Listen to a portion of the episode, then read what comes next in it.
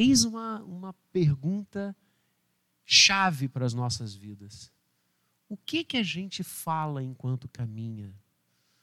O que que a gente diz? O que que a gente pensa? O que que a gente imagina no nosso coração enquanto a gente vive, enquanto a gente vai, enquanto a gente caminha nesse mundo? Jesus faz essa pergunta. E sabe o que que os discípulos estavam falando entre si? Eles ficam envergonhados?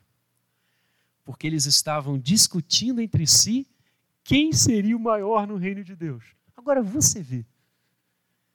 Com tanta coisa séria acontecendo, com gente endemoniada que precisa ser liberta, com gente que precisa ser curada, com gente que precisa ser alimentada, com gente que precisa saber que o reino de Deus é chegado.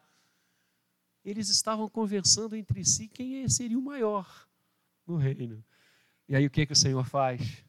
Pega uma criança, coloca a criança no meio deles e diz: Quer ser o maior no reino? seja como ela. Que coisa linda. Que coisa linda. E aí, talvez, envergonhado de ter julgado conversa fora e ter perdido tempo com coisas que não têm qualquer relevância, João chega para o Senhor e diz: Olha, aconteceu um negócio aí que eu, eu acho que eu errei. eu, assim como eu estava conversando ali, quem vai ser o maior, quem vai ter mais poder, eu queria passar uma situação aqui para o Senhor. Olha só, encontramos um homem que em teu nome expulsava demônios. O, o que que os discípulos não conseguiram fazer com aquele jovem logo depois da descida do Monte da Transfiguração? Não conseguiram expulsar um demônio daquele jovem.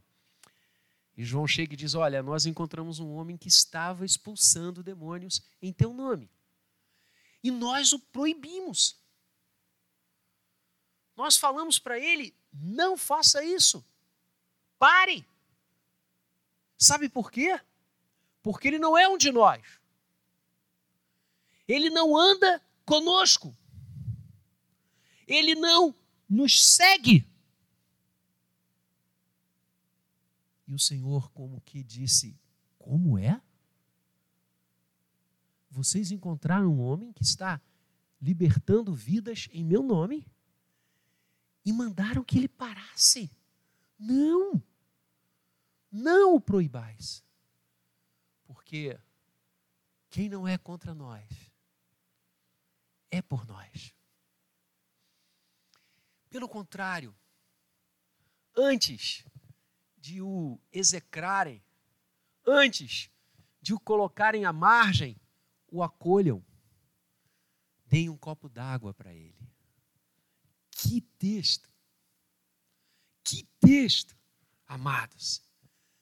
Os discípulos agem e Jesus ensina algo completamente diferente.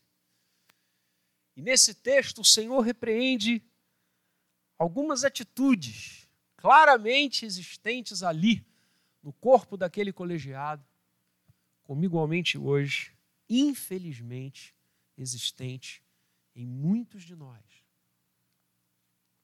O Senhor repreende desse jeito doce e didático que o só o Senhor Jesus tem. Ele repreende atitudes como a intolerância, o sectarismo e o exclusivismo. Os apóstolos mandaram aquele homem, que nós não sabemos o nome, mas que estava exercendo um sinal da era messiânica.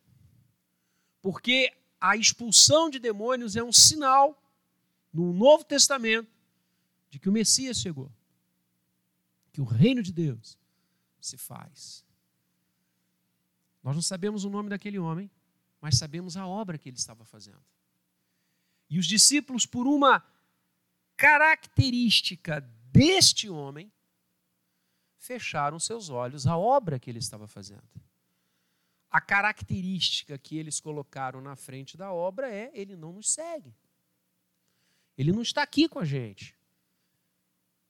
E salvar vidas em teu nome é uma coisa exclusiva nossa. E eles não toleram que alguém que não participasse do ciclo apostólico realizasse uma obra em nome de Jesus. Ele não nos segue. A obra fica para trás. A circunstância que envolve a pessoa que está fazendo a obra que se torna mais relevante. O Senhor alteia esse olhar. O Senhor faz com que os seus discípulos olhem para frente, olhem além. E ele mostra que o importante não são características pessoais do obreiro ou características que acompanhem o obreiro. O importante é a identificação do obreiro com a obra, ou seja, ele estava expulsando demônios em nome de Jesus. Ele estava identificado com Jesus e, não obstante, não integrar o ciclo mais próximo dele.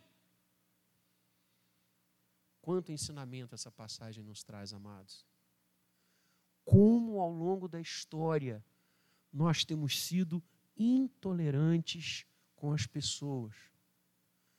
Quanto ao longo do tempo nós temos visto situações que nos entristecem, que nos abatem. Falta de amor, falta de carinho, visão sectária, intolerante. Isso é uma tendência humana. Nós somos assim. O que João espelha e narra, fruto da ação dos discípulos com aquele homem, pare, nós lhe proibimos é algo absolutamente identificável na história humana. Não apenas no seu aspecto religioso, mas em todos. Temos médicos aqui, como o reverendo Gabriel destacou. Temos juristas aqui. Você acha que as divisões acontecem apenas no mundo da religião? Mundo jurídico, há juristas que não se falam que se degladiam nas tintas escritas e nas aulas dadas, ofendendo o próximo, ofendendo o outro, porque não pensa como ele. Porque tem uma visão do direito diferente, tem uma visão da lei diferente. A área política, então, misericórdia. Talvez chegue perto do sectarismo religioso. Os de esquerda detestam os que são de direita, os que são de direita detestam os que são de esquerda, e parece que vivem se degladiando e as áreas cinzentas, então, nossa, quantos partidos, quantas ideologias, quantas coisas. Será que isso precisa nos dividir tanto? Será que nós não podemos ter uma visão inclusiva de que de repente ele não anda conosco, mas ele se identifica com o que nós cremos, com o que a gente acredita e com o que a gente tem como bandeira de vida? Será que a gente precisa continuar a criar fogueiras? Será que não está na hora de construirmos pontes? E ouvir o outro? E tentar entender o outro? Vejam, o Senhor Jesus nunca compactuou com o pecado. O que eu estou dizendo nesta manhã e o ensinamento do texto é claro. Não significa você aceitar o pecado do outro, nem nada disso.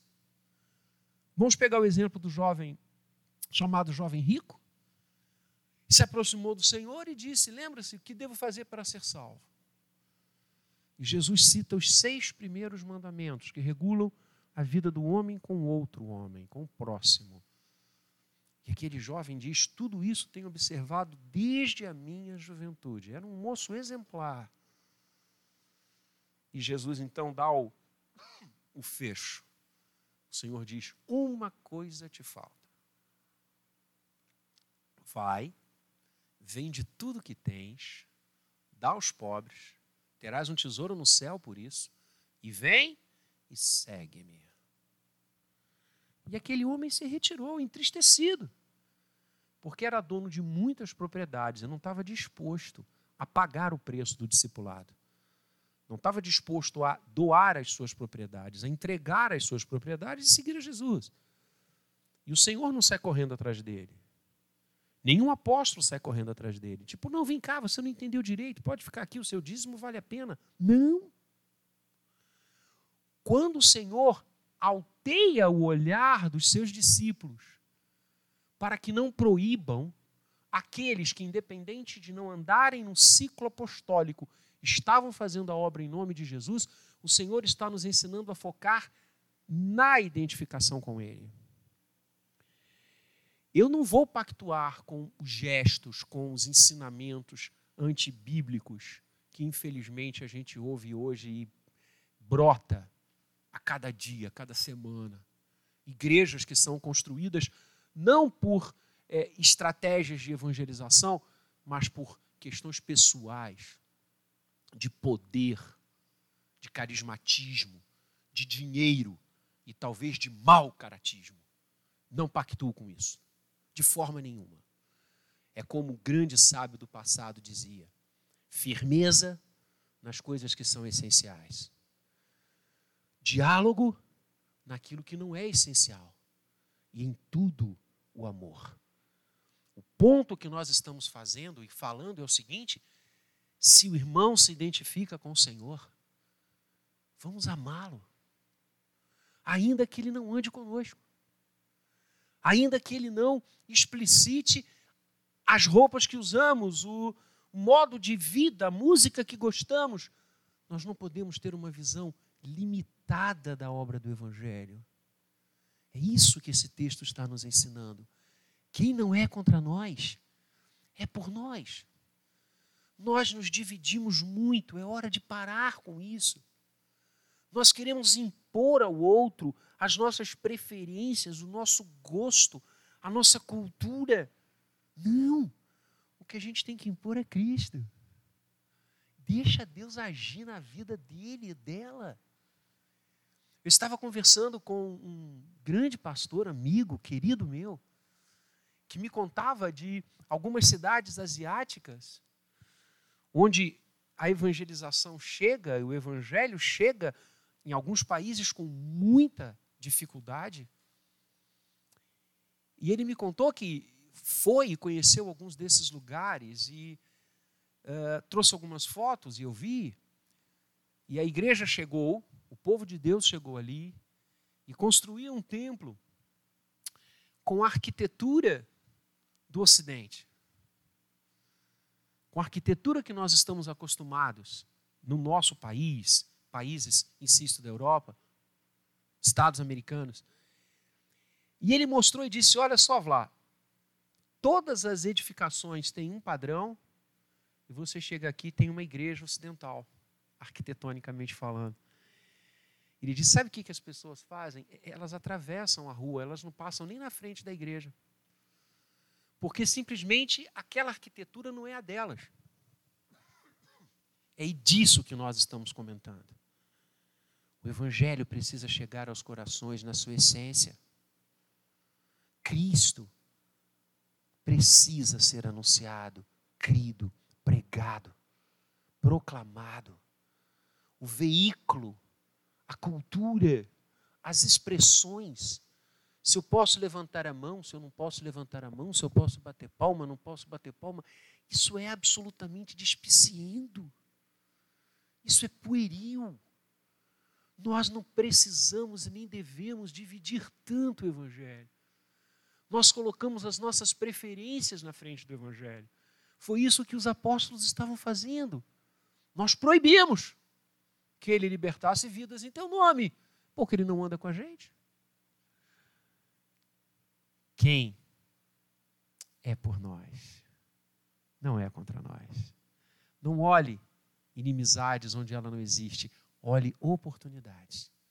E eu quero estudar com você, nessa manhã, alguns textos aqui que eu separei. Você que está em sua casa, você vai pegar a Bíblia e a gente vai abrir.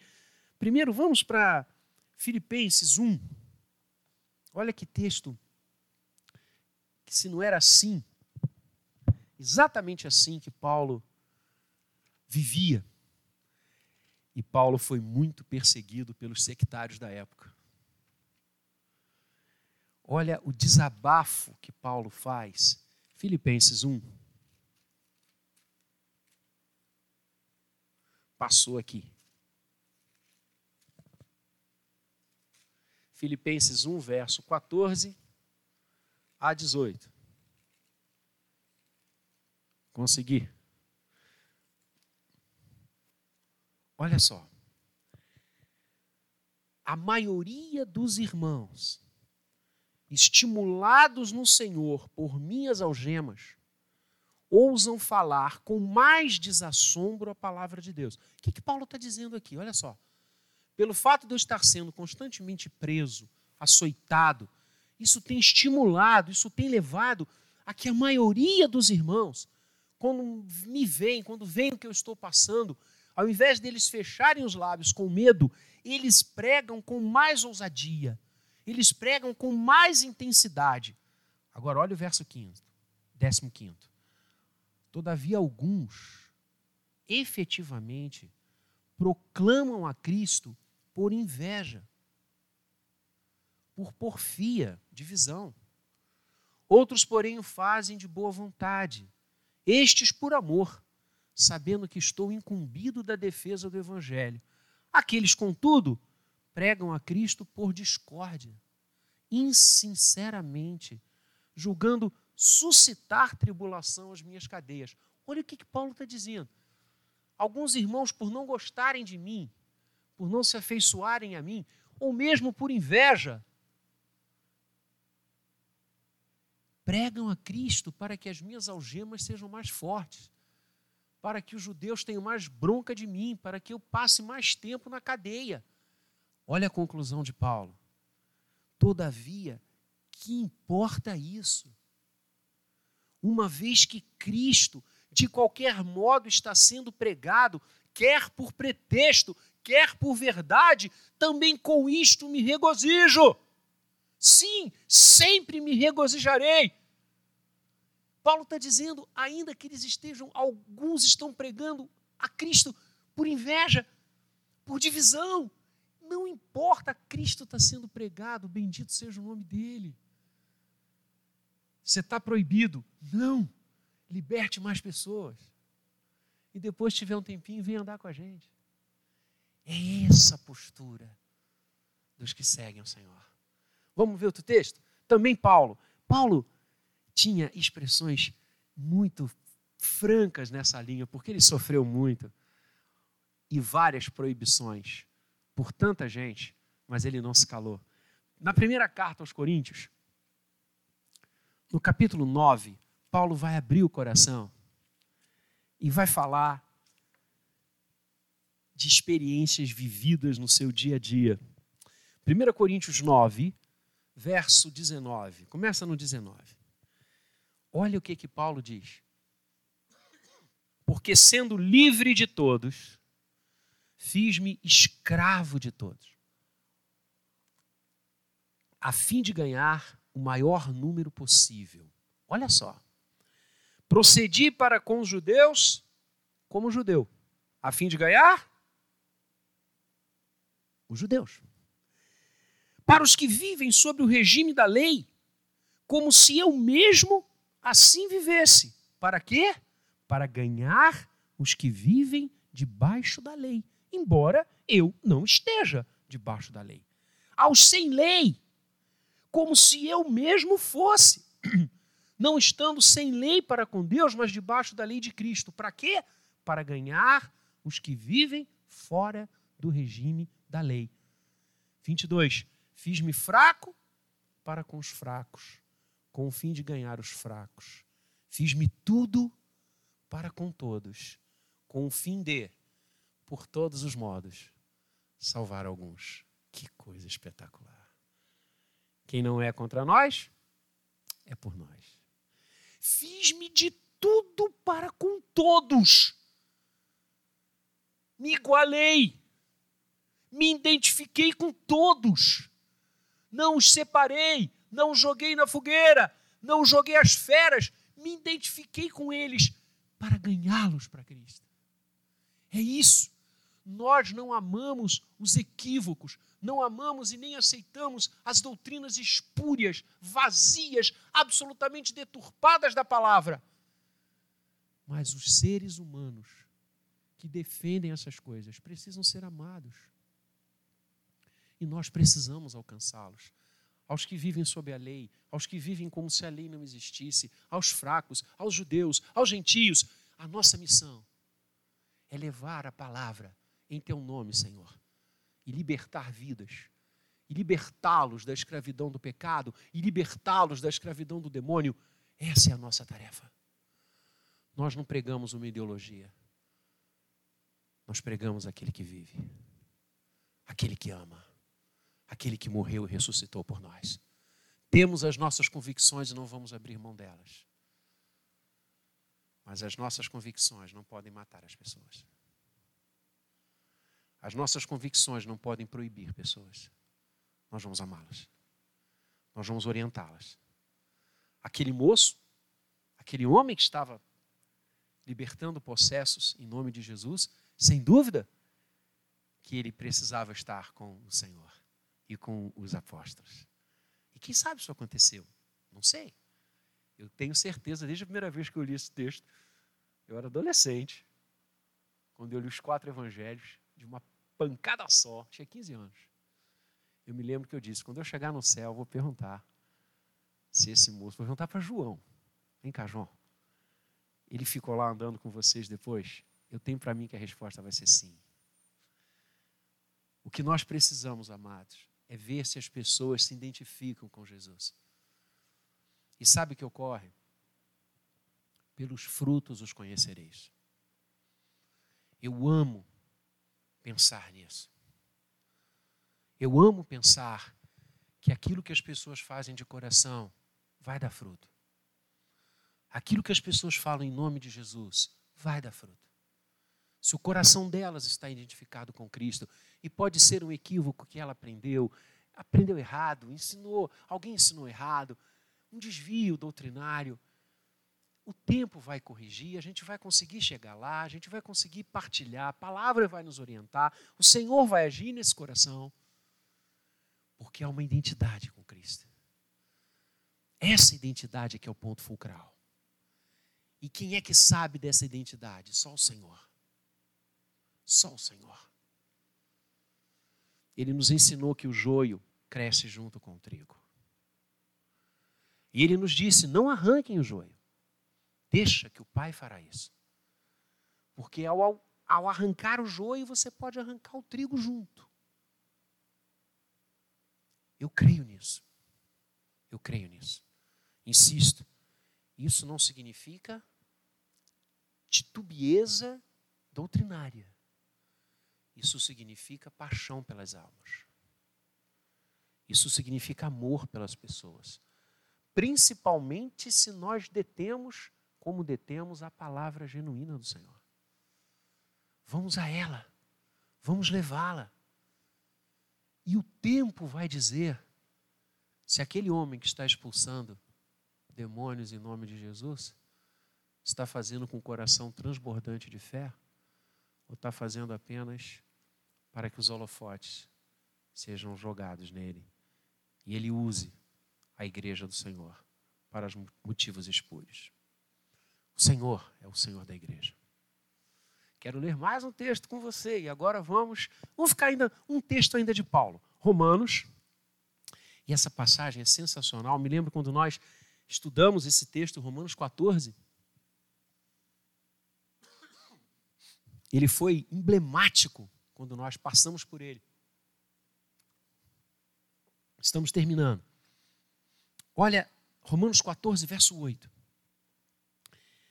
Porque se vivemos, minha esposa ama esse versículo. Porque se vivemos, para o Senhor vivemos. Se morremos, para o Senhor morremos. Quem quer, pois, vivamos ou morramos, somos de quem? Do Senhor. Foi precisamente para esse fim que Cristo morreu e ressurgiu para ser Senhor, tanto de mortos como de vivos. Tu, porém, por que julgas teu irmão? E tu, por que desprezas o teu? O que os apóstolos estavam fazendo com aquele homem era julgá-lo. Pare, nós estamos proibindo você, porque você não anda com a gente. Por que vocês desprezam os seus irmãos? Paulo está dizendo. E o Senhor vai terminar esse texto dizendo: acolham, acolham aqueles que falam em meu nome, acolham aqueles que estão em mim. E se vocês derem um copo d'água, vocês terão um galardão no céu. Por que desprezas? Você já reparou como nós desprezamos aqueles que não pensam exatamente igual a nós? Quem somos nós? É o que Paulo está bradando aqui. Somos palha. Nós devemos amar as pessoas. Não devemos desprezá-las. Se elas pensam diferente de nós, vamos sentar, vamos conversar, vamos abrir a palavra, vamos orar para que o Espírito Santo nos ilumine e conduza. Não podemos é lançá-las aos leões, ao fogo, como também fazem conosco.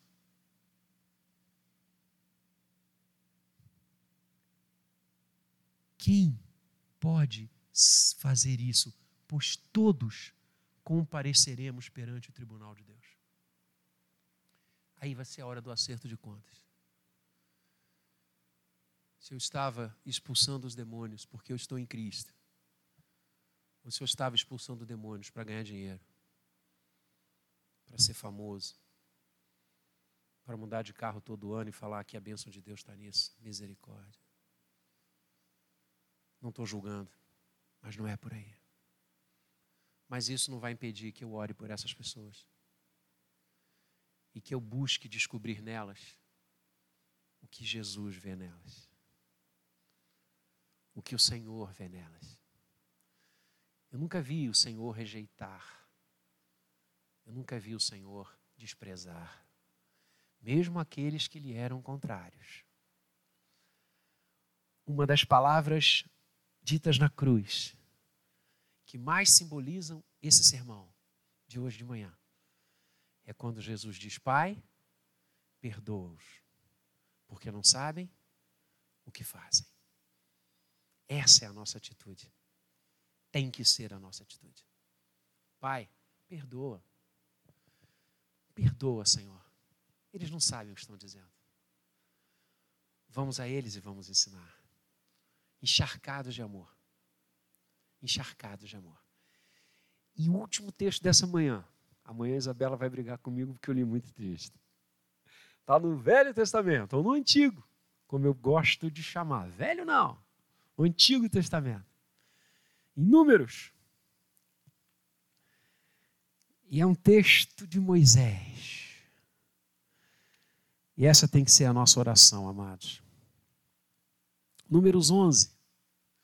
Deixa eu contextualizar você.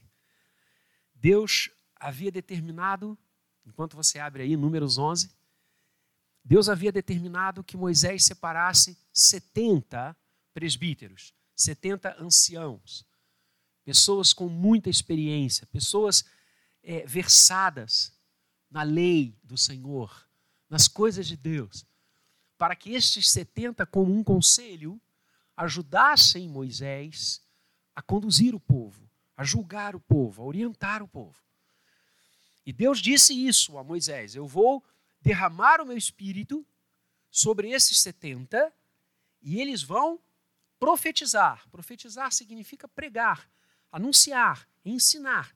Profecia na Bíblia nunca significou adivinhação do futuro, nunca. Profecia é mensagem. Então aqueles homens iriam pregar, como Moisés também pregava. E isso acontece. E eles se retiram, vão para o local, Deus derrama do Espírito sobre estes homens, sobre este conselho, mas dois desses homens que estavam com seus nomes na lista ficaram no arraial. E aí você tem o verso 26. Agora entra o texto que eu quero ler. Preste atenção. Porém, no arraial né, no acampamento de Israel, eles estão no deserto. Ficaram dois homens. Um se chamava Eudade e o outro Medade. Repousou sobre eles o Espírito, porque estavam entre os inscritos, ainda que não saíram à tenda. E o que, que esses dois homens fizeram? Profetizaram no arraial, pregaram anunciaram a lei do Senhor, que é perfeita. Então correu o moço e o anunciou a Moisés. E disse: Eudade e Medade profetizam no arraial. E olha só, cara, Josué chegou para Moisés e disse: Moisés, meu senhor, proíbe-lhe. Ah, você já ouviu isso?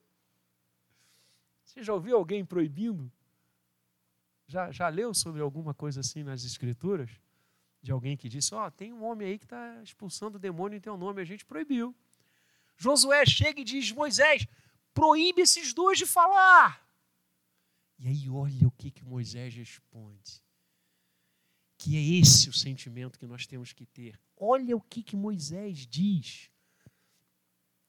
Porém, Moisés lhe disse: Tens tu ciúmes por mim? Tomara todo o povo do Senhor fosse profeta. Tomara que o Senhor desse a todos o seu espírito. E não apenas eu, e não apenas esses 70, mas todos passassem a pregar. Não fique com ciúme. Não fique com inveja. Não despreze. Acolha. Pois quem, e aí eu termino. Jesus diz: Pois quem dá um copo de água a um destes pequeninos, em meu nome, por ser meu, terá galardão no céu. Jesus fala sobre isso algumas vezes nos evangelhos, e o texto vai continuar nessa direção domingo que vem. Como devemos tratar aqueles que fazem, agem e estão em Cristo. Com amor, acolhê-los. Algumas aplicações. O exercício da tolerância é marca do discípulo de Cristo. Tolerância não com erro, nunca. Quanto a isso, a gente não ter diversa. Temos a nossa visão, temos a nossa doutrina, temos os nossos ensinamentos que os defendemos sob terra e mar. Mas a minha convicção, a minha certeza, não pode matar o outro. Por isso, eu tenho que ser tolerante. A identificação com Cristo é o ponto-chave. Pelos frutos os conhecereis.